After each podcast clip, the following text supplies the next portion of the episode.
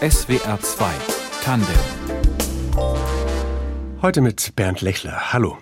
Wenn Eltern sich trennen, klar, dann leiden die Kinder. Wie sehr und wie folgenschwer, das hängt zu einem großen Teil davon ab, wie die Eltern ihre Trennung hinbekommen und wie sie davor und dabei und danach mit ihren Kindern umgehen.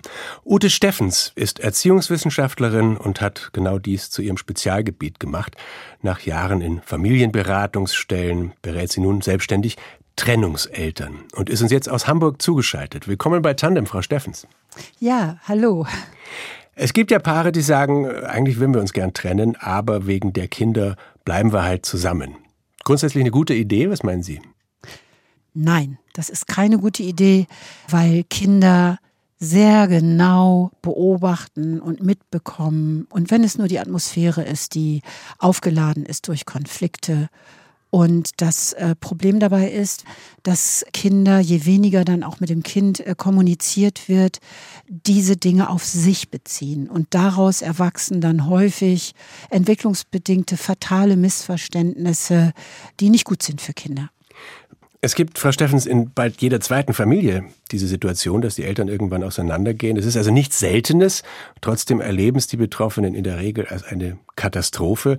Und wenn nun Mütter und Väter zu Ihnen in die Beratung kamen und kommen, in welcher Verfassung sind die denn? Also können die diese Situation überhaupt halbwegs souverän steuern?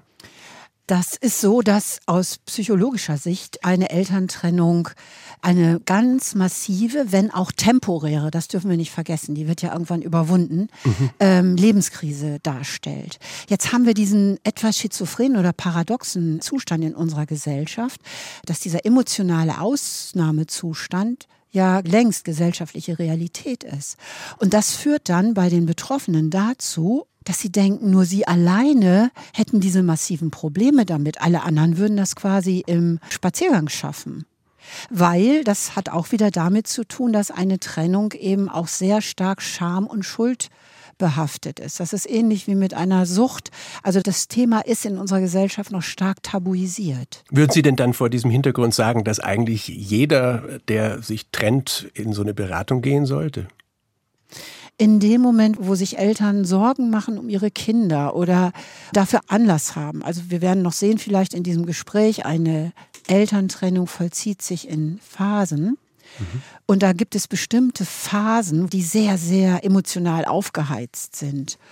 Und da ist es mit Sicherheit immer ein Gewinn. Also es ist etwas Gutes, was man sich tun kann, wenn man da dann manchmal reichen zwei, dreimal vielleicht eine Erziehungsberatungsstelle aufsucht, vielleicht eine Beratung, ein Coaching in Anspruch nimmt, weil es zu dieser Zeit darum geht, sich selbst als Erwachsener erstmal klar zu werden und das auch anzuerkennen, dass ich jetzt nicht perfekt sein kann gerade, dass ich mich in einem emotionalen Ausnahmezustand befinde, dass ich häufig erschöpft bin, dass ich auch nicht die perfekte Mutter, der perfekte Vater sein kann, der ich unter normalen Umständen vielleicht sogar gewesen bin.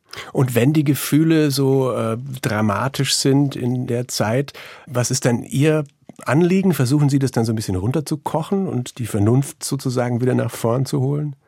Also erstmal, der erste Schritt ist wirklich, der ist katharsisch. Das erlebe ich immer und immer wieder, wenn Eltern sich in ihrem Schmerz, in ihrer Ausnahmesituation ernst nehmen und sich dafür nicht mehr verurteilen, so nach dem Motto, alle kriegen das gebacken, nur ich nicht. Und dieses Innehalten und sich bewusst werden, Mensch, ich hab's auch gerade schwer. Also dieses finde ich auch überstrapazierte Wort von der Selbstfürsorge. Das lässt Eltern erstmal zur Ruhe kommen und Verständnis für sich selbst entwickeln und auch die Reflexion üben. Die Reflexion, die ja unfassbar wichtig ist, nachher das Fundament für die Kommunikation mit den Kindern. Wobei diese Reflexion ja wahrscheinlich auch in einem umgekehrten Sinne wichtig ist, oder? Also einerseits äh, darf man sich natürlich als Eltern sagen, äh, das ist jetzt gerade wirklich eine Ausnahmesituation und ich muss nicht perfekt sein. Andererseits muss man sich wahrscheinlich schon an die Kandare nehmen im Interesse der Kinder. Was bedeutet Selbstreflexion da? Da bedeutet Selbstreflexion eigentlich erstmal nicht, sich an die Kandare zu nehmen, sondern egal wie, ob mit professioneller Unterstützung oder alleine oder mit Freundinnen, sich einen geschützten Raum zu suchen, in dem überhaupt das Nachdenken über diese Krise und das Annehmen dieser Krise überhaupt erstmal stattfinden kann, um dann angemessene Ziele auch zu entwickeln. Es ist völlig unangemessen, in dieser Situation perfekt sein zu wollen als Eltern. Da ist das Scheitern vorprogrammiert, sondern dann geht es darum, dieser Situation Rechnung zu tragen, realistisch zu werden, zu sehen, auch wo ein Anfang ist dieser Krise, ist auch ein Ende und dann mit den Kräften, die einem zur Verfügung stehen, umzugehen. Haben Sie ein Beispiel? Also was sind das für Dinge, die man sich als Eltern dann zum Beispiel gestatten darf oder was einem zweifelsohne unterlaufen wird? Ja, ich höre zum Beispiel immer wieder von Eltern, die sind sich sicher, ihre Kinder haben nichts mitbekommen. Da sage ich schon mal gleich am Anfang, das können sie vergessen. Kinder bekommen alles mit und wenn sie nur die Atmosphäre mitbekommen. Und da dann zu sagen auch, wenn der Fünfjährige drei Käse hoch dann vor dem Vater steht, Papa, was ist los? Dass er auch sagen kann, du, ich bin gerade echt richtig ah, fertig. Ich bin wütend, ich ärgere mich über Mama, ich wollte das so auch nicht haben. Aber dann auch zu sagen, das hat mit dir gar nichts zu tun. Weißt du, das ist ein Ding zwischen Mama und mir. Und wenn du mir jetzt eine Viertelstunde Zeit gibst, guck mal, ich stelle die Eieruhr oder wenn der Zeiger da vorne ist, dann bin ich für dich da und dann machen wir erstmal was. Dann gehen wir raus oder du überlegst dir was. Diese authentische und gleichzeitig verantwortungsvolle und kindgerechte Kommunikation, die befreit ja auch Eltern und die ist für Kinder eben existenziell wichtig in dieser Phase, in dieser Trennung. Eieruhr wäre jetzt schon mal ein Tipp. Was geben Sie den Eltern überhaupt an die Hand, die zu Ihnen kommen, wenn die Kinder vielleicht noch, naja, ahnungslos, Sie sagen, das gibt's nicht, aber eben wenn das noch nicht ausgesprochen ist, wenn die Eltern wissen wollen, wie sagen wir es ihnen? Ja, da kommen viele Eltern und sagen, wie sage ich es meinem Kind? Wie sagen wir es unseren Kindern? Zu zweit, alleine. Da ist immer meine erste Reaktion. Sie sagen ihren Kindern nichts Neues. Dann sind sie ganz erstaunt und erzählen erstmal, was sie alles getan haben, damit die Kinder eben möglichst wenig mitbekommen und trotzdem Kind, und das bewahrheitet sich auch immer. Und da ist es dann zum Beispiel gut, auch diese Authentizität zu wahren und anzuwenden. Also zu sagen, ihr habt ja schon mitbekommen, Mama und Papa, wir verstehen uns nicht mehr so gut. Und bevor wir hier weiter streiten oder aufhören zu reden, wenn ihr reinkommt, haben wir uns jetzt entschieden, dass Mama oder das Papa auszieht und dann vor allen Dingen nicht Erwartungen an die Kinder zu haben. Kinder leiden schrecklich unter den Erwartungen. Das ist ja ne, eine ganz künstliche, ganz merkwürdige Situation. Beide Eltern, also die, der Haussegen hängt lange schief und dann sehen sich die Kinder mit beiden Eltern konfrontiert. Der Termin wird anberaumt, alle nehmen Platz. Es hängt so eine, so eine Wichtigkeit in der Luft. Und dann sind Eltern zum Beispiel ganz enttäuscht, wenn dann der Elfjährige sagt, mit den Beinen baumelt, so tut, als würde er gar nicht zuhören und sagt, ja, war es das jetzt? Kann ich jetzt spielen gehen? Die Erziehungswissenschaftlerin Ute Steffens ist zu Gast heute in SWR 2 Tandem. Sie berät Eltern, die sich trennen beim Umgang mit deren Kindern. Frau Steffens, dass Eltern entweder für die Kinder zusammenbleiben oder halt ihre Trennung wegen große Schuldgefühle haben, dahinter steht natürlich die Vorstellung, dass für diese Kinder eine Welt zerbricht und dass sie fast unweigerlich irgendwie Schaden nehmen. Ist es zwangsläufig so? Natürlich nicht. Und das ist ja die gute Botschaft, die ich habe. Und das ist mir übrigens ganz wichtig als Ergänzung nochmal für dieses Gespräch, über das wir eben sprachen. Ähm, also das Trennungsgespräch zwischen Eltern und Kindern. Genau, also da muss die Botschaft unbedingt von beiden, wenn schon mal beide da sind, transportiert werden. Ihr habt damit nichts zu tun.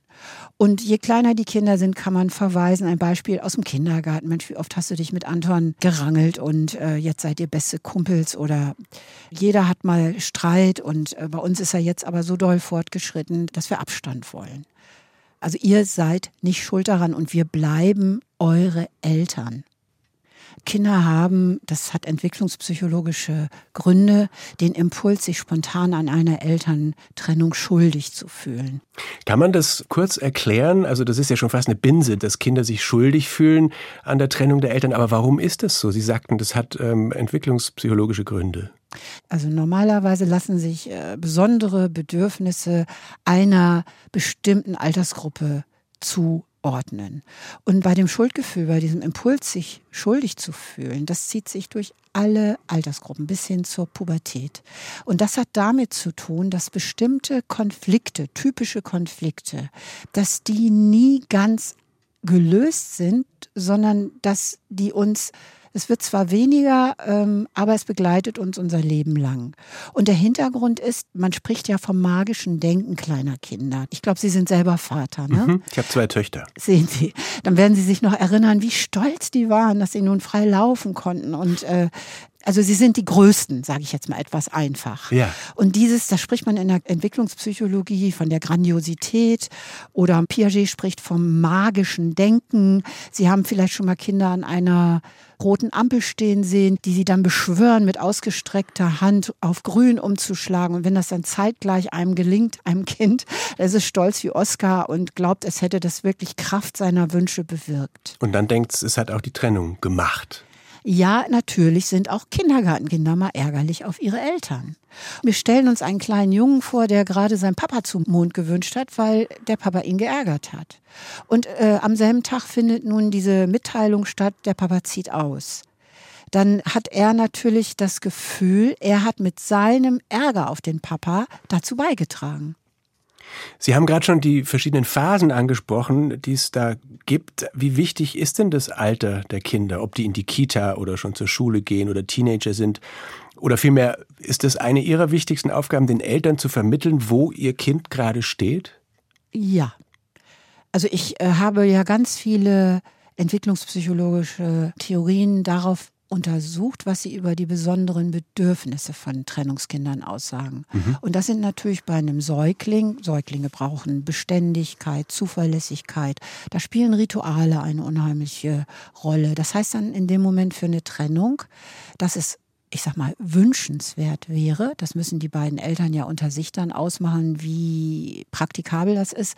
Aber wünschenswert wäre, der Papa kommt, meistens ist es in dem Alter der Vater, der auszieht, da haben wir auch Statistiken, das müssen Sie mir jetzt einfach mal so glauben, dass der Vater vielleicht mit der Mutter sich so weit verständigt, dass er einmal, zweimal die Woche kommt, das zu Bett bestreitet, das Kind badet, eine Geschichte vorliest, solche Sachen.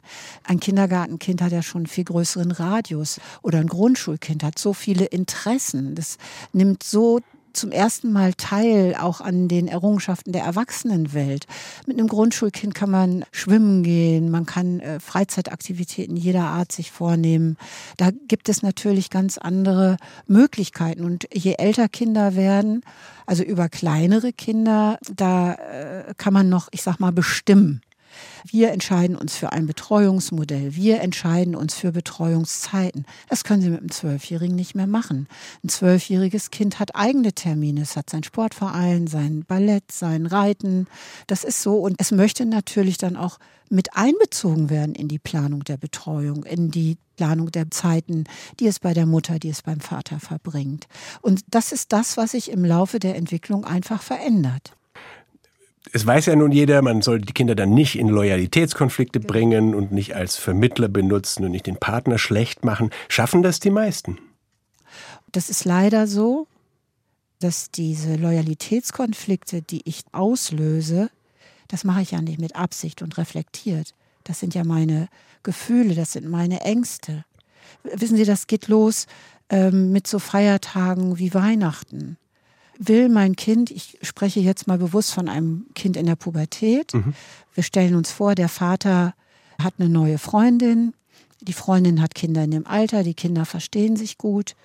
Ursprünglich war mal angedacht, Weihnachten abwechselnd, also den Heiligen Abend entweder bei der Mutter und im nächsten Jahr beim Vater zu verbringen. Jetzt ist die Mutter dran und das Kind sagt, oh Mama, nimm es mir nicht übel, aber ich würde eigentlich lieber zu Papa. Mareile und Georg sind auch da und da irgendwie ist das cooler. Das sind elterliche Verlustängste. Und sich das klar zu machen, darin besteht die Arbeit.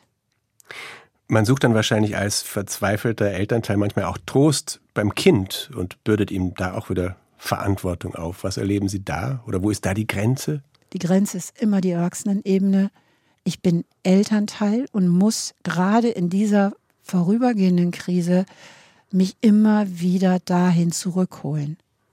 Ich bin die Erwachsene. Sie hören SWR 2 Tandem. Unser Gast ist Ute Steffens, Erziehungswissenschaftlerin und Beraterin von Trennungseltern. Und Frau Steffens auch selber Mutter und Großmutter.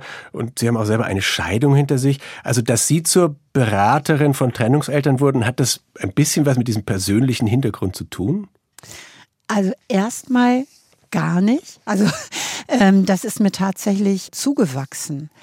Früher, als ich anfing, das war so vor 30 Jahren, da gab es diese Angebote, diese psychosozialen Angebote, wie es sie heute Gott sei Dank für Alleinerziehende gibt. Es gab tolle Erziehungsberatungsstellen, die haben tolle Arbeit gemacht, aber es gab nicht dieses Spektrum an mhm. Möglichkeiten. Und ich habe in äh, Familienberatungsstellen gearbeitet, wo sich dann die Schwerpunkte oft daraus ergeben haben. Dann kommt eine Klientin, ein Klient fühlt sich gut beraten, sagt das weiter und irgendwann hat man dann diesen Schwerpunkt sozusagen für sich und dann beginnt man Fortbildungen entsprechend entsprechend dann auch zu besuchen und sich da dann auch schlau zu machen.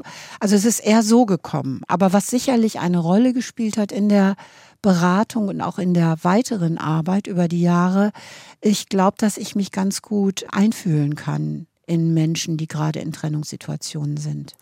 Wenn dann heute ein Paar oder ein Elternteil zu Ihnen in die Beratung kommt, wie schnell und wie sicher wissen Sie, was da vor allem zu tun ist in dem Fall? Das ist kein Hexenwerk, das sind therapeutische Vorgehensweisen, dass wir gucken dann um die Schilderung zum Beispiel einer Konfliktsituation bitten und die dann uns einfach wie unter einem Vergrößerungsglas zusammen anschauen und dann auch die eigenen Anteile sehen können, ergänzt durch entwicklungspsychologische Informationen. Was könnte das zum Beispiel für eine Konfliktsituation sein? Ja, ganz typisch ist, äh, wenn die Kinder bei den Müttern sind, dass die Mütter, ich nehme jetzt mal Grundschulkinder, dass die Mütter sich häufig darüber beschweren, dass sie das Gefühl haben, sie sind so für den ganzen Alltagskram zuständig. Und die Väter machen sich an den Wochenenden, machen sie einen auf äh, Sonntagsvater und lassen es sich sozusagen mit den Kindern gut gehen. Und ich klopfe da wirklich all den Alltagseltern auf die Schulter, dass eben die Kinder auch erlernen so wichtige Dinge wie Frustrationstoleranz, indem sie eben nicht die ganze Zeit bespaßt werden, indem sie nicht die ganze Zeit konsumieren, sondern aus eigener Kraft kreativ werden. Das ist eine unglaublich wichtige Erfahrung für Kinder. Auch mal zu merken, dass so ein Unlustzustand vorbeigeht. Kinder brauchen, also da bin ich wirklich eine Verfechterin und halte dieses Plädoyer für die Langeweile. Ich erzähle dann gern die Geschichte von dieser Erzieherin im Hort, die dann in den Ferien, wenn die Kinder ankamen, oh mir ist so langweilig, ganz sachlich reagiert hat. Gesagt hat, ja, dann geht's dir wie dem Langeweile. Ingo, das war so eine ganz öde Puppe aus abgewetztem Trikotstoff, ein Meter groß. Und dann hat man wirklich da die Kinder gesehen, wie sie mit dieser Puppe entweder auf den ganz trostlos beide in die Welt geguckt oder auf den Händen rumgenagt. Und dieser Zustand, der hat nie lange angehalten, weil die Kinder dann sozusagen sozusagen das als Kraftquelle erlebt haben und sich dann mit irgendwelchem Spielzeug, mit Werkzeug ausgestattet haben und äh, eine gute Idee hatten, was sie jetzt in Angriff nehmen wollen. Ich möchte auch alle Sonntagseltern ermutigen, sie selbst zu sein auch mal zu sagen, weißt du was, es ist Sonntag, ich habe die ganze Woche gearbeitet und jetzt könnt ihr mal was malen, was spielen, euch beschäftigen. Jetzt lege ich mal eine halbe Stunde die Füße hoch und dann können wir überlegen, was wir Tolles machen heute. Also das ist auch wieder ein Plädoyer dafür, dass man nicht perfekt sein muss und sich auch nicht dafür geißeln muss, wenn man es nicht so toll hinkriegt mal. Nein, im Gegenteil, man führt den Kindern ja auch völlig unrealistische Elternbilder vor. Wenn die Eltern bei einer Beratung sind bei Ihnen und waren, wie lang bleiben Sie da in der Regel dabei und begleiten diesen Prozess? Also das kommt ganz drauf an. Manchmal ist es wirklich so, und dafür möchte ich wirklich auch Reklame machen, dafür möchte ich wirklich werben unter der Überschrift Tut euch was Gutes in dieser unfassbar schwierigen Situation.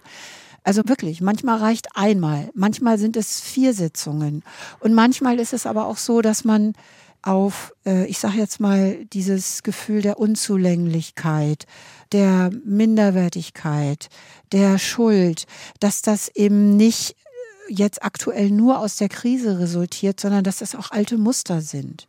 Und dann kann es sein, dass ich vielleicht in der Erziehungsberatungsstelle, im Coaching feststelle, Mensch, das möchte ich mir genauer angucken. Ich möchte auch mich aus alten Mustern befreien. Ich habe ja jetzt, weil eine Krise ist ja auch eine Chance, ich habe ja jetzt als erwachsene Frau und Mutter, sage ich mal, die Chance, mein Leben eigenständig, eigenverantwortlich und nach meinen Wünschen zu gestalten. Und ich komme jetzt an einen Punkt, wo ich merke, ich war so auf Familie, auf Kinder fixiert.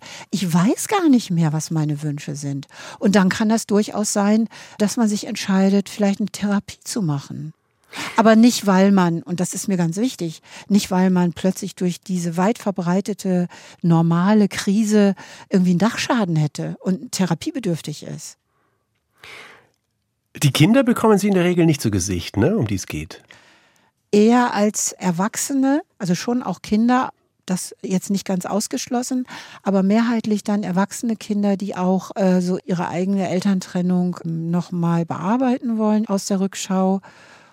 Oder die eben auch, das gibt es auch, dass die Angst haben, die Fehler ihrer Eltern zu wiederholen.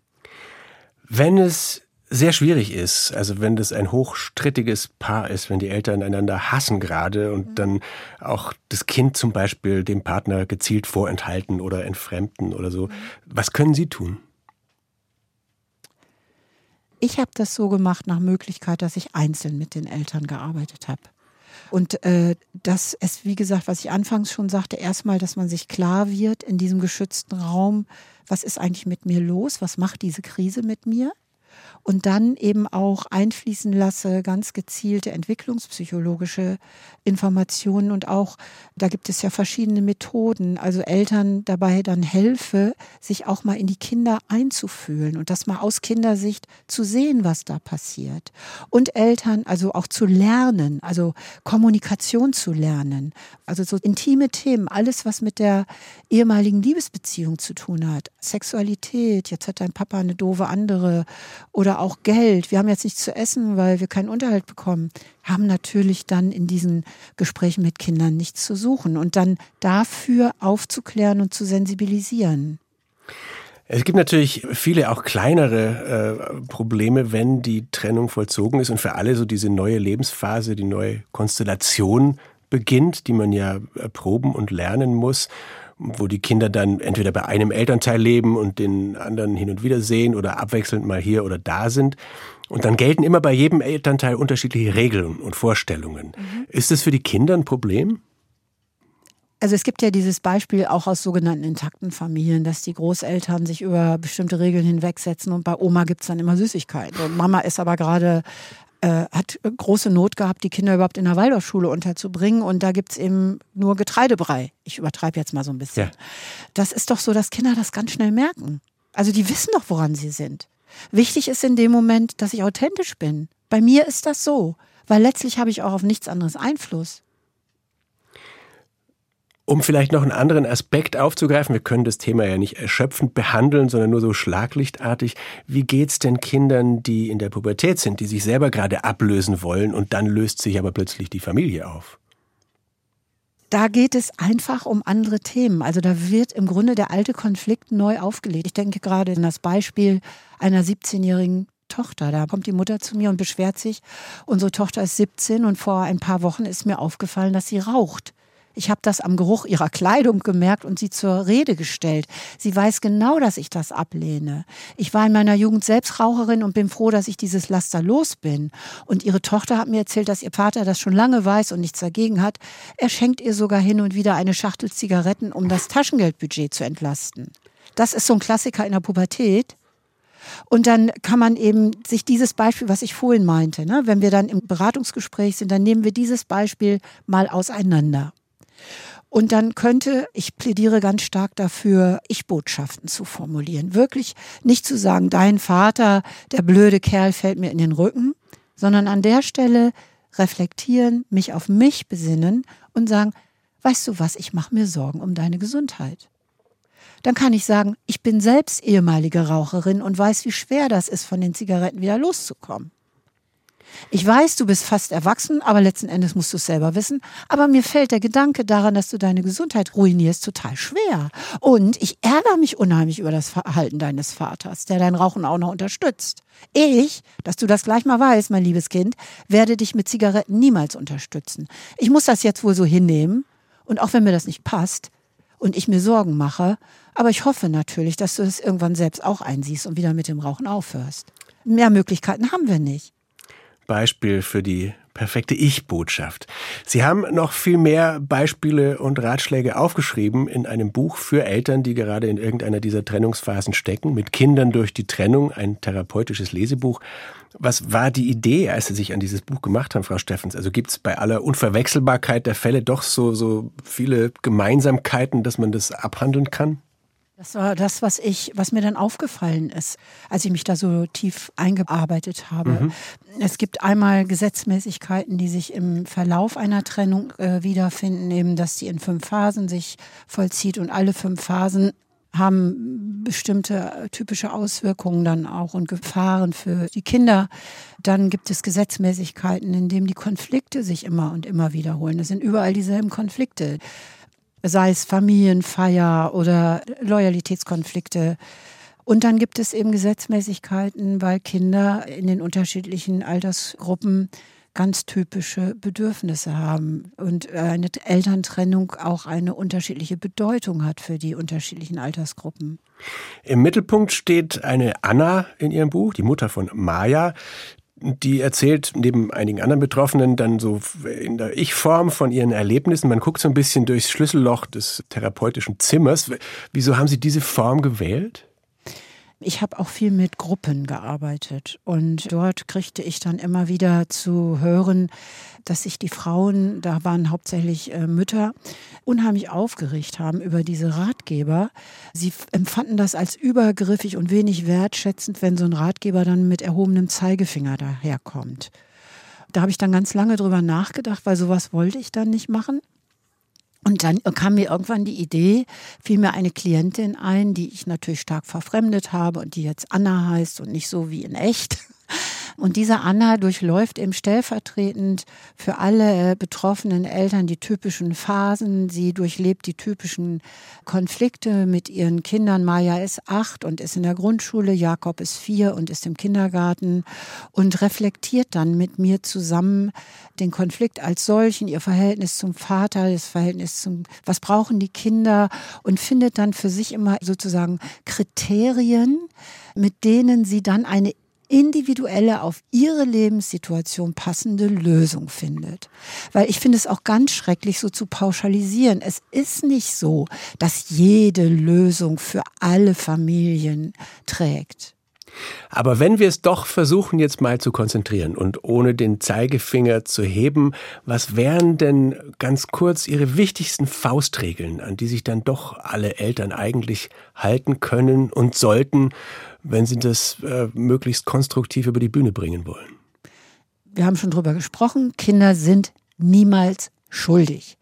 Zweitens, Eltern sollten sich wirklich bemühen, Loyalitätskonflikte zu vermeiden. Also Loyalitätskonflikte vermitteln dem Kind das Gefühl, es müsse sich mit seiner Liebe für Mutter oder Vater entscheiden. Das kann ein Kind nicht. Beide Eltern sind die Wurzeln des Kindes und natürlich liebt es beide Eltern. Die Zuspitzung eines solchen Konfliktes nennt man in der Psychologie Parentifizierung. Parentifizierung bedeutet, dass Kinder die Verantwortung für den vermeintlich schwächeren Elternteil übernehmen. Und dass dieser Elternteil das als äh, wohltuend erlebt und das Kind sozusagen parteiisch ist für den Elternteil. Und das richtet Schaden an. Das richtet richtig Schaden an, ja. Das führt zu Entwicklungstraumata. Wichtig, auch ganz pragmatisch, Kinder sind keine Boten. Dann lieber so ein Mitteilungsheft immer in den Rucksack des Kindes. Jan muss noch Antibiotika nehmen, wenn man sich gerade spinnefeind ist. Reicht das als Mitteilung, können wir auch auf die Anrede, die liebevolle verzichten und die freundlichen Grüße sparen wir uns auch. Da gehen wir nur auf die Sachebene an Antibiotika denken. Also Kinder sind keine Boten und sie sollten keine Entscheidungen treffen, die die gesamte Familie etwas angehen. Nun drehen wir es nochmal um. Sie haben am Anfang schon gesagt, die Trennung der Eltern muss nicht traumatisch Nein. für die Kinder sein. Liegen darin sogar auch Möglichkeiten des Wachstums und der Reifung? Können die Kinder auch gestärkt daraus hervorgehen? Ja, natürlich. Also das berichten erwachsene Trennungskinder auch immer wieder.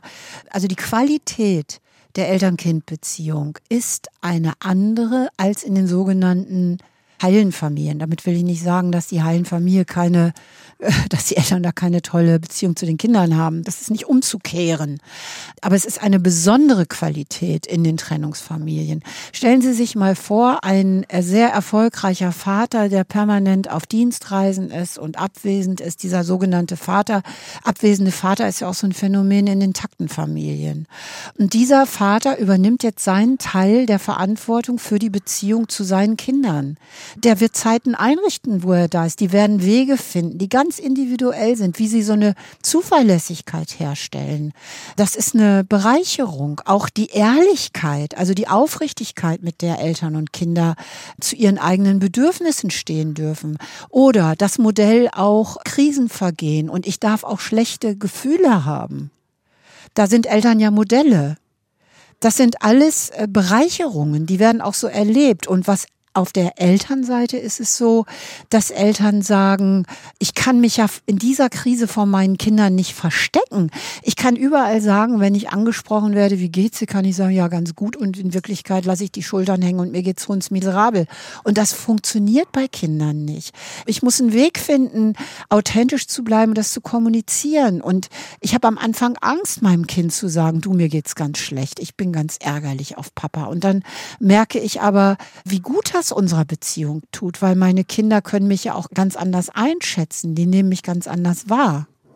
Das alles sind ja Chancen. Und da kommt dann auch noch dazu, äh, wenn das gut funktioniert und einer von beiden Eltern hat oder beide haben eine neue Partnerschaft, das wird wirklich explizit erwähnt von Trennungskindern, dass sie plötzlich nicht nur zwei großartige Bezugspersonen haben, sondern dass sie auch den Partner dann als Bereicherung empfehlen. Wobei ich gleich dazu sagen muss, so ein Partner wird niemals einen der Eltern verdrängen oder an Wichtigkeit übertrumpfen. Mir fiel gerade noch ein, wir sprachen jetzt die ganze Stunde über ganz selbstverständlich von Mama und Papa. Mhm. Ähm, es gibt ja auch andere Modelle. Machen ja. Sie auch zunehmend Erfahrungen mit gleichgeschlechtlichen Elternpaaren? Ich habe mich dafür natürlich im Vorfeld sehr interessiert. Ich habe auch welche kennengelernt und das ist toll, dass Sie mir jetzt die Chance bieten, dass ich das auch noch mal ganz ausdrücklich sage.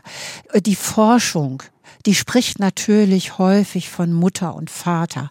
Die Statistiken sind so im Moment oder die, die mir zu dem Zeitpunkt so zugänglich waren, sprechen häufig von Müttern und Vätern.